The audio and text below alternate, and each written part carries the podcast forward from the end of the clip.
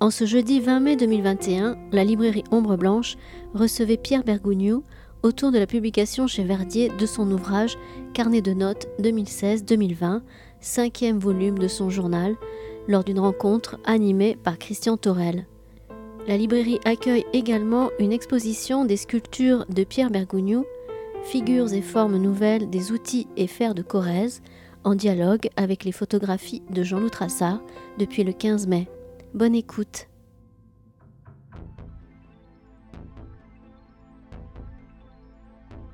Je vous remercie d'être venus si nombreuses et, nombreux. Je ne sais pas si c'est majoritairement corésien ou du centre, peut-être pas. Euh, en tout cas, merci d'être présent et, présente à ce rendez-vous euh, avec, euh, nouveau rendez-vous avec Pierre Bergogneau. C'est presque une tradition à la librairie. On aurait, aimé que ce soit plus fréquent. Mais enfin bon, la dernière fois, c'était il y a cinq ans. Et, d'ailleurs, évidemment, c'est dans le carnet de notes. On en parlera peut-être tout à l'heure. On sera dans le prochain 2021-2026. Euh, Colette, Colette Olive, édition Verdi, à qui euh, nous devons euh, une bonne part, une partie en tout cas, de la connaissance de Pierre Bergogneau. Et en tout cas, pour ce qui concerne le carnet de notes, il n'y a guère que dans cette belle maison, loin de la Corrèze, que Pierre a trouvé refuge pour cet ensemble, cinquième carnet de notes qui est sorti le, mois passé. Voilà, donc euh, nous sommes en, ta compagnie. J'ai reprécisé que tu es là pour le cinquième volume du carnet de notes, mais pas seulement, puisque nous avons euh, un accord avec toi, j'ai un accord avec toi, profité de, ce, de cette opportunité du cinquième volume pour euh, te proposer de montrer des, pièces que tu as accepté de montrer. Il y en a 47 exactement, euh, que avec euh, Martine nous sommes venus chercher la, semaine dernière. Ça pèse, hein la, densité du fer, c'est 8. Un litre de fer pèse 8 kilos. Ça sort des, entreprises de récupération de, de métaux. Et l'intérêt de la chose, à mes yeux du moins, tient à ce que dans beaucoup de cas, c'était des pièces de forge. Ça n'était pas euh, des, produits de la, grande industrie normée, normalisée. Non, non, c'est des, choses qui avaient été fabriquées dans les, dans les villages. Et, des fois, il, faut, me croire, j'hésite. Je retiens ma main parce qu'il y a quelque chose de, sacrilège à euh, reprendre, modifier, euh, défigurer. Euh, quelque chose qui gardait l'empreinte d'un artisan. Euh. Je te donnerai l'occasion à la fin de, cet entretien de reparler un peu de ce fer et de ces, de ces objets récupérés que tu transformes, euh, des outils. Alors justement, le terme d'outil m'avait amené il y a quelques mois à imaginer que peut-être on aurait pu, on pourrait, d'ailleurs c'est fait, juxtaposer à cet ensemble d'objets que tu récupères et que tu travailles et que tu assembles, des photographies à la fois d'objets, mais aussi d'une autre terre que la tienne, que celle de la Corrèze, celle de la Mayenne, et tu as accepté et Jean-Loup Trassard a accepté de figurer euh, auprès de toi et d'exposer ces images. Et quand je suis venu chez toi la semaine dernière, je, venais de, la Mayenne où j'ai collecté les photos de Jean-Loup Trassard, qui malheureusement, lui, ne pourra pas se rendre à notre invitation parce qu'il a un souci de santé assez important. Mais nous avons là, euh, non seulement euh, depuis longtemps, là, les traces de, de Jean-Loup Trassard dans ce qu'il nous a donné à lire de littérature chez Gallimard et, puis autant qu'il fait chez quelques autres éditeurs, et puis de ces photographies qui sont euh, vraiment fort belles et que je vous engage à, à regarder. Elles seront présentes euh, ainsi que tes sculptures jusqu'au 7, 5, 6 juillet. Je ne connais plus la date exacte. Voilà, on va dire le premier samedi de juillet. Voilà, nous allons essayer de rentrer dans ce carnet de notes. Et, si tu me le permets, Colette tout à l'heure m'a dit que tu n'aimais pas tout le temps qu'on lise euh, de tes textes. Je te promets d'être court, mais je me suis dit qu'il fallait faire quand même une petite introduction et je me suis dit que le plus léger serait de lire des extraits de ce carnet de notes écrit un 20 mai. Donc euh, on va commencer par le 20 mai 2016, euh, il y a précisément 5 ans. Levé à 6h30, matin gris, pluvieux et froid. Le temps s'améliorera en cours de journée, mais le fait m'échappe à peu près complètement. C'est qu'il me faut transcrire les pages sur les croquis routiers de Philippe Hélénon, traiter le courrier arrivé en mon absence et, à 11 h réceptionner Sarah, ta petite fille, que ses parents nous amènent à la gare avant de repartir pour Cachan. À midi et demi, j'ai fini de dactylographier.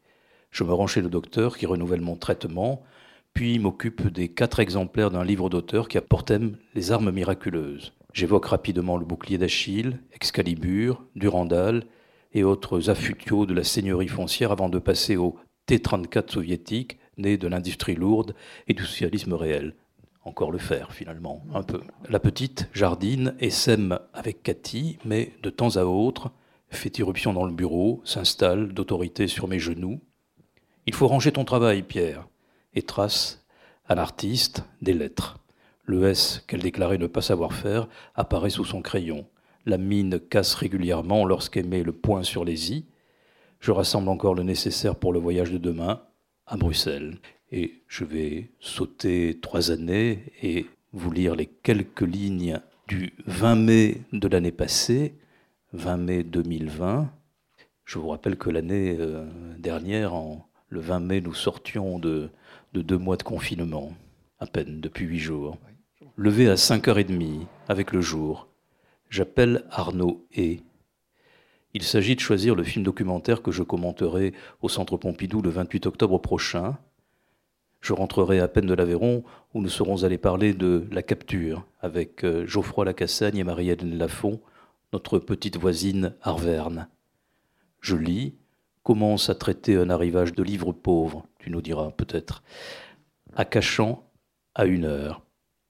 Nous partons en promenade tous les six, traversons Arcueil, atteignons le boulevard Jourdan, longeons la cité internationale et rentrons par Gentilly. Partout, des constructions modernes, en verre et en métal, le disputent à la vieille banlieue pavillonnaire de briques et de meulières. Des souvenirs se lèvent, au passage, la naissance de Jean, une émission dans je ne sais plus quel pavillon de la Cité internationale avec Michel Pidlowski, peu avant son suicide, un entretien dans les locaux d'édition Nathan, près de Charletti. L'ardeur du soleil nous fait chercher l'ombre. La circulation a repris, mais sous restriction, et nous rentrons sans difficulté. Voilà, le ton est donné. Que sera le jeudi 20 mai 2021 dans le nouveau et futur carnet de notes? Et pourquoi, Pierre, carnet de notes est-il au singulier? Sont-ce des traces des jours ou déjà la perspective de leur rassemblement? C'est un seul et même euh, travail que, pour des raisons de, commodité, on segmente en, tomes successifs. C'est aussi une allusion oblique, en parlait à Mademoiselle Olive, au fait que j'ai exercé pendant 40 années le métier de professeur. On a un carnet dans lequel on consigne les notes de ses petits élèves et qu'ils voient sortir du cartable avec une terreur révérentielle. Je pensais au, pluriel, Pierre, parce que ce terme de carnet euh, est, parfois employé euh, en littérature ou dans l'édition, enfin plutôt dans l'édition, parce qu'au départ, ça n'est pas conçu pour de la littérature. Et je pensais à, quelqu'un qui était un proche de Jean Giono, Lucien Jacques, un du Luberon, et qui lui avait publié chez Gallimard, il y a fort longtemps, un carnet de Moleskine au pluriel. Mais lui avait mis le pluriel. Ça faisait littéraire. Quoi. on fait allusion à la matérialité du, enfin, primitive du, support, alors que non, j'ai pas trop vu l'utilité d'agrémenter, d'enrichir, de, de, compliquer le, tout. Bon, c'est des notes euh, plus ou moins quotidiennes, oui. Alors de ce quotidien, si tu veux bien, on va, on va d'abord aborder le monde des vivants et en premier lieu, dans ce monde des vivants, celui qui tient le stylo ou qui appuie peut-être sur, le, sur les touches du clavier. Donc euh, on l'appellerait le narrateur. Et le narrateur qui euh, est suffisamment vivant pour savoir qu'il doit pas mal de choses à son corps. Et donc rien n'échappe dans ce, carnet ou dans cet ensemble de, notes de la santé du narrateur. Donc euh, c'est une cette préoccupation qui est la tienne et dont tu fais part l'être vivant n'est pas exempt de s'intéresser à son corps. Alors c'est pas moi qui ai commencé, c'est Montaigne, qui souffrait affreusement de ce qu'il appelait la gravelle, la pierre, les calculs rénaux à l'époque. C'était euh, sans remède. C'est un peu plus tard, je crois, qu'on s'est enhardi à ouvrir le, dos des, gens et, les reins pour en extraire ces, calcifications. Et bon, euh, les souffrances étaient euh, très mal supportables.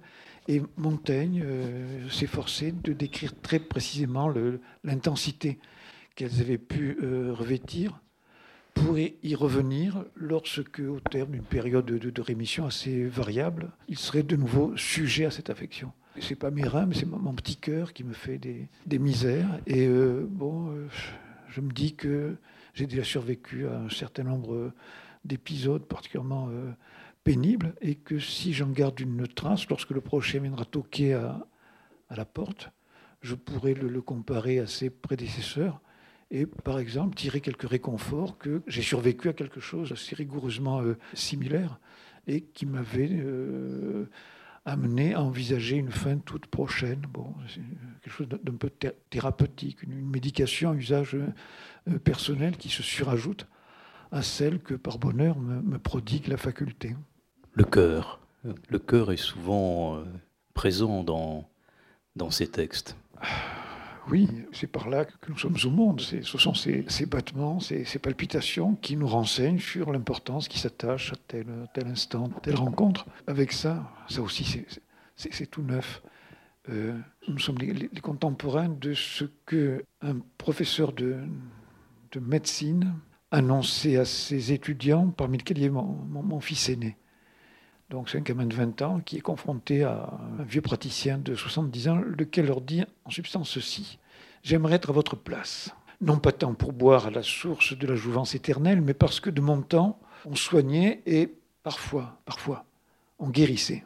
Vous êtes, vous, les contemporains de deux révolutions. La première, diagnostic. La deuxième, thérapeutique. Diagnostic, ben c'est l'IRM, le scanner, enfin tout, ce qui permet littéralement d'investir un, corps humain jusque dans ses plus infimes fibres sans attenter à ses, ses successives euh, enveloppes et à sa, à vivante matière. Euh, thérapeutique, bon, c'est la théra thérapie génique qui, avance à, à, grands pas. Donc j'ai été, comme pas mal de, gens, euh, le témoin de, de fins qui étaient inconcevables, inimaginable pour nos prédécesseurs J'ai vu, j'ai vu battre, palpiter mes, mes artères coronaires. Bon, c'est une expérience qu'on qu fait tous. On, se retrouve avec euh, un système euh, de, caméras euh, miniaturisées en travers du, corps. Les, chirurgiens ne sont pas toujours dépourvus d'humour. Donc le, le gars s'est occupé, occupé, de moi, et d'autant plus qu'il avait constaté en ouvrant mon dossier qu'on avait exactement le même âge à quelques jours près. Donc ça crée une espèce d'obscure euh, euh, fraternité. Alors, il, sur, sur, le ton de la blague, vous avez le cœur bien accroché fait-il ben, Je dis, j'espère, je voudrais bien, oui. Levez les yeux. Je lève les yeux, j'avais un écran de télévision qui me, surplombait et, je voyais la pulsation de mes artères coronaires et je me dis, voilà, j'ai le, privilège d'être le contemporain d'un âge où, d'une part, euh, la peur, la souffrance, la terreur, la, faim, la, dictature nous sont épargnés, mais où, de surcroît, il nous est permis de, d'explorer en quelque sorte notre propre cœur, dans, notre propre corps, d'entrer dans notre cœur. Et c'est un, un, des traits distinctifs de cette heure qui aurait été la nôtre, de ce moment de, de l'histoire que nous aurons euh, occupé. Alors ce, ce, cœur, il bat en chacun de nous, hein, vivant. Donc ce narrateur qui est toi, cet écrivain qui est toi, elle est d'une certaine façon euh, dans, dans, ce carnet au, au centre d'un monde, d'être vivant, euh, comme dirait peut-être Jean-Claude Miller, d'être parlant aussi. Le, quotidien de ce narrateur, enfin ton quotidien, à lire ce cinquième volume, déjà on le sait depuis le, tout premier, il est, il est celui d'un perpétuel dialogue, d'une perpétuelle confrontation avec ces autres euh, de la même espèce. Il ne se passe pas un jour mais ça nous y viendrons après, peut-être il y, en a eu quelques-uns. Il ne se passe pas un jour sans que tu aies à, te confronter avec ce, désir d'aller vers les autres, euh, de te mesurer aux autres, de parler avec eux. Vous êtes prêts Je vais citer un, un psychiatre, un psychanalyste parisien qui s'appelait Jacques Lacan, qui se donnait lui-même pour le Gongora de la psychanalyse. Alors, on va faire un petit saut en arrière, parce que c'est là que s'est produite la révélation, la découverte. On est en octobre 66. Il y en a pas mal qui ne sont pas là encore. Mais moi, j'y suis. Je suis en classe préparatoire à Limoges. C'est en Haute-Vienne, ça existe. Je sors donc, je l'ai dit en arrivant de la Basse-Corrèze, et je fréquente les Limougeaux qui, bon, euh, appartiennent à une, agglomération importante. Il y a des seuils démographiques. En deçà d'une certaine quantité de population, quantité de, travaux, de tâches ne pourront pas être accomplies. Il faut, je, dirais, 100 000, 150 000 euh, habitants avant que la, différenciation de la vie sociale ne permette de, s'occuper de choses qui, sans cela, resteront lettres mortes aux yeux ou aux oreilles des autres habitants. Donc derrière moi, il y a le fils d'un notaire de Limoges qui dispose de, certaines facilités et qui viennent de se procurer un livre intitulé Écrit. Alors c'est la tricatholique Maison du Seuil, c'est un pavé de, 800 pages, et euh, le, titre ne préjuge euh, rien de ce qu'il peut y avoir à l'intérieur, puisque par définition un livre est écrit, ou alors il n'y a pas de livre. Et euh, le garçon sort à la récréation, nous avons un quart d'heure pour fumer, et ce titre m'intrigue, je, tire à moi, et puis je commence à le lire en me disant, mais c'est du lard ou du cochon alors, euh, je vous cite de mémoire, hein, Lacan reprend la célèbre formule du, grand naturaliste euh, Buffon. Le style, c'est l'homme. Bon, d'accord, je me dis normal, ouais, c'est ça. Lacan poursuit. En rallierons-nous la formule à la rallonger l'homme à qui l'on s'adresse Le style, c'est pas l'homme, c'est l'homme à qui l'on s'adresse. En d'autres termes, il reprend euh, la chose un peu plus loin différemment. Je reçois de l'autre mon message sous sa forme inversée. J'étais un morveux de 17 ans. J'arrivais éberlué de l'arrière-pays euh, aquitain, des confins du bassin aquitain de la montagne euh, limousine. Je n'avais rien vu, rien entendu, jamais aucun de mes petits compatriotes n'avait eu la possibilité, n'avait été en mesure de me prodiguer quelques explications auxquelles confusément euh, j'aspirais. J'ai eu le sentiment que ce psychanalyste parisien pointait un fait que j'avais euh, obscurément euh, perçu sans être naturellement en mesure de me le formuler euh, à moi-même en termes clairs et, distincts. Oui, bon, l'homme est un animal politique, je suis homme, je passe ma vie plus ou moins en présence de mes semblables.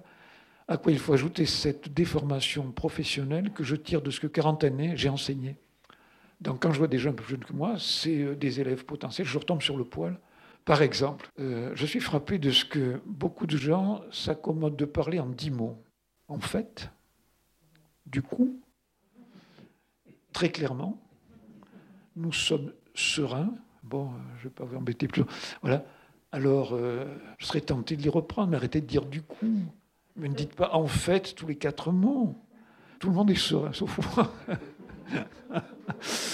bon, prends assez régulièrement le RERB. Il y a continuellement des pannes dessus et euh, diverses lignes de, métro parisien. Donc le silence qui était la règle dans l'espace public quand j'étais jeune. Et euh, désormais enfreint par des gens qui euh, parlent à haute et intelligible voix dans leur portable. Alors quand j'étais plus jeune, quand j'étais enfant, je croyais que tous mes semblables étaient dépositaires d'un très grave secret. Moi qui n'ai pas de secret. Et ça m'a accompagné longtemps. On, tarde à se défaire des candeurs enfantines. Et puis les gens, dans les années 2007-2008, se sont mis à parler dans des, smartphones. Et là, je me suis dit, mais il aurait mieux valu que le, silence demeure la règle, parce que je, viens d'être profondément désillusionné. Beaucoup de mes semblables que je créditais de la possession d'un secret très rare, à la vérité, en sont euh, dépourvus. Et euh, les réflexions qu'il me livre, loin de, m'enrichir, de m'éclairer, de m'exalter, euh, auraient plutôt tendance à me à m'accabler. Voilà.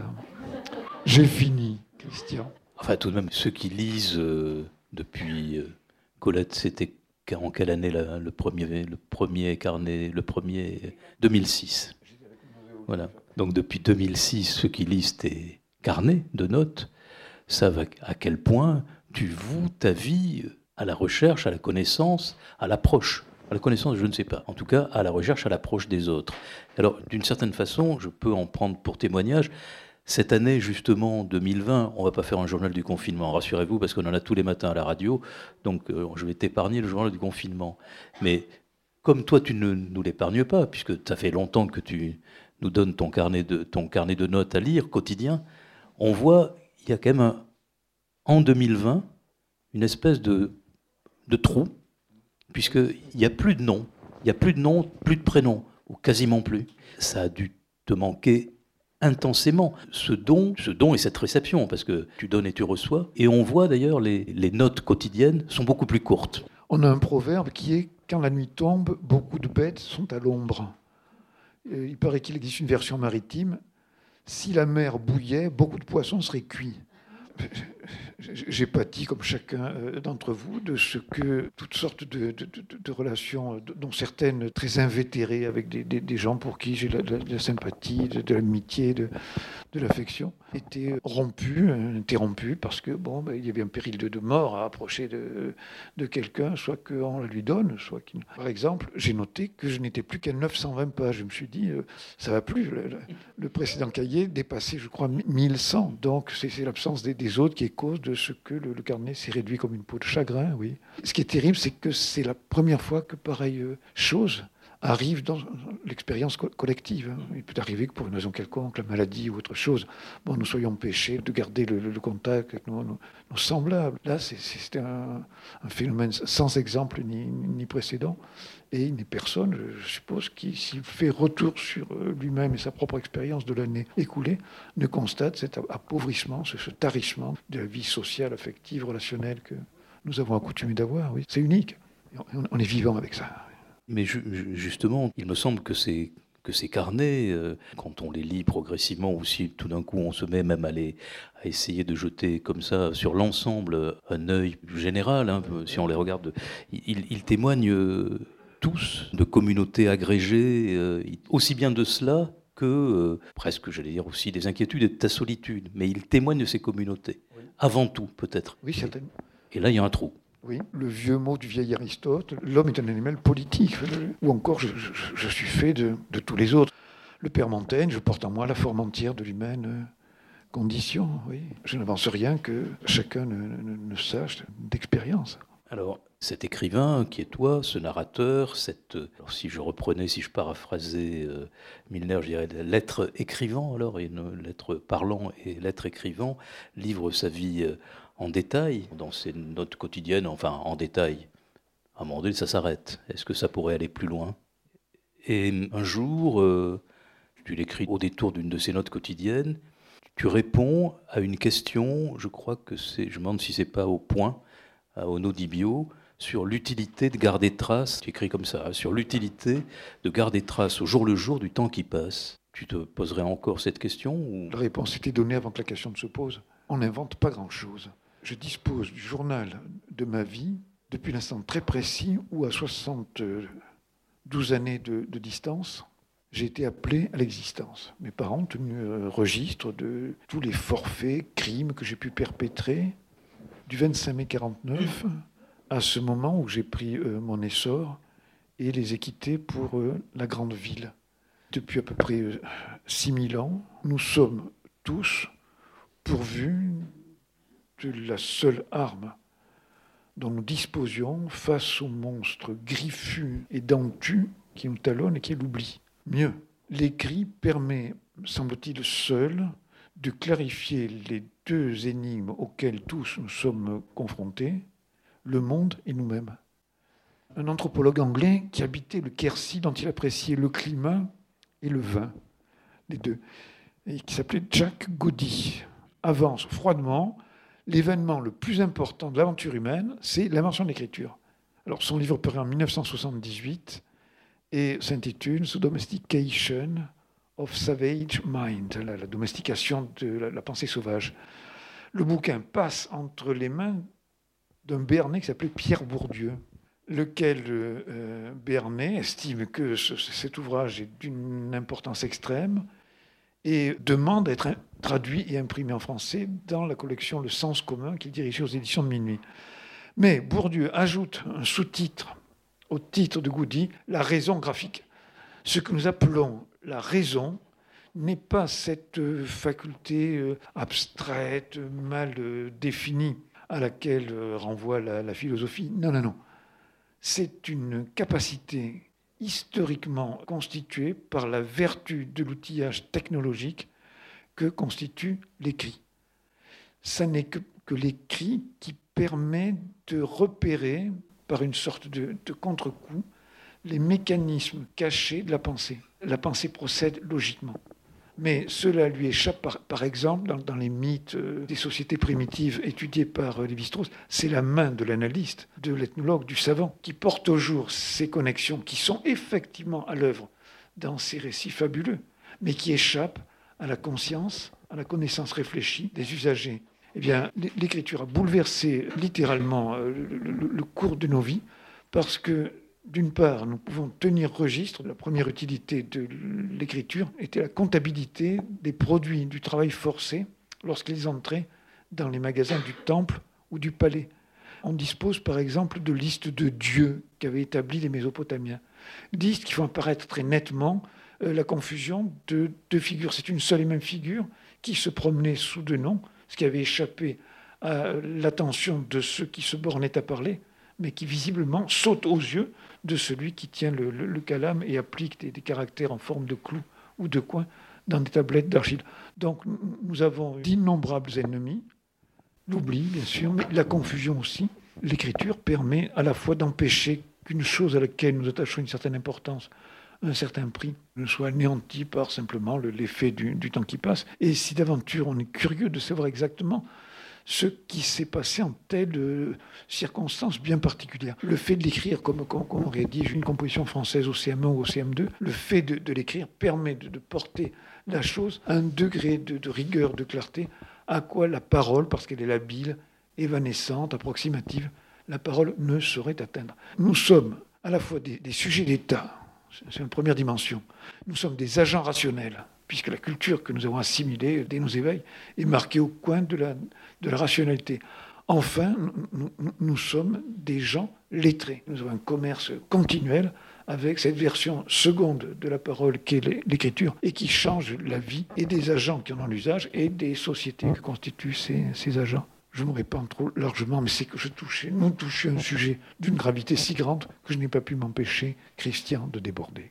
Et pour poursuivre, est-ce que selon toi, il y a une, certaine objectivité euh, quotidiennement à, la relation que tu fais du, jour que tu viens de passer? Parce que de toute façon, j'imagine qu'il faut soit tu écris au fur et à mesure de la journée, soit tu le consignes à la fin de la journée. À l'aube. À l'aube du lendemain. Voilà. Et est-ce que justement le, fait peut-être de le consigner à l'aube te, permet euh, une objectivité sur la veille? Et, de ne pas être trop influencé par euh, un, événement récent, une émotion, euh, voire un, problème de santé, un pincement au cœur. T'as tout dit, Christian. tu, peux, tu peux le certifier. Nul n'est mieux à même de dire ce qui vient de se passer que celui qui s'y est trouvé impliqué corps et âme c'est euh, celui que j'étais il y a, mettons, 50 euh, euh, ans, qui aurait pu, il ne l'a pas fait, le mieux possible, le mieux du monde, de ce qui s'est passé dans les années 70. Ensuite, soit on oublie, soit la mémoire, par de très subtiles opérations, manipulations, malversations, va modifier le, le fait, quel qu'il fût, pour l'accommoder à certaines sauces qui nous seraient propres et qui euh, devraient en quelque sorte recouvrir tout ce qui peut nous arriver, tout ce qui peut se produire, au mépris de l'effectivité de la réalité, pour jouer un peu sur les mots, de l'altérité de, l'événement. Donc, euh, non pas comme euh, Christian l'a très bien senti le soir même, parce qu'on est encore euh, tout vibrant des, des, affects, des, émotions, de la fatigue aussi, qui obscurcit notre entendement, notre capacité de, trouver le, mot approprié. Attendre que la nuit est passée, nous est lavé d'abord la fatigue, ensuite éventuellement cette espèce de, vibration électrique, de ces petites euh, commotions que les, rencontres, les incidents, les accidents de, la journée ne, peuvent pas ne pas euh, produire en, nous. J'ajoute, il arrive parfois que le, rêve, pour peu qu'on fasse l'effort de se le rappeler, vienne apporter son, sa touche à euh, ce qui été, à ce qu'ont été les 24 heures de notre vie. Comme tous les gens de notre temps, ben, j'ai lu Freud puisque ses œuvres étaient disponibles en langue française lorsqu'on m'a charitablement prévenu qu'il y avait un type d'origine autrichienne et juive qui avait révolutionné notre conception de, la pensée, de la, conscience. C'est tout cela qu'on engage dans l'effort pour, d'une part, restituer une certaine vérité des faits auxquels on s'est trouvé mêlé, et d'autre part, empêcher, comme ce serait le cas si on est confié à, à l'ère euh, oublieux, empêcher qu'il ne se dissipe. Ça n'est pas souvent que cela arrive, mais parfois, euh, Christian vient de le faire avec la, date du, 20 mai, euh, je suis pris d'un doute sur ce qui a pu arriver à tel ou tel euh, moment de ma vie, à 20 ans, 30 ans, 40 ans. Et c'est un puissant recours que celui qu'on peut tirer de, ces notes qu'on a jetées rapidement sur le papier à 5h30 ou à 6h du, matin, avant d'endosser la défroque professorale, d'employer son, cartable et de se trouver, comme on dit, en présence d'élèves. Et là, il vaut mieux pas penser à autre chose, parce que sinon, tout est perdu.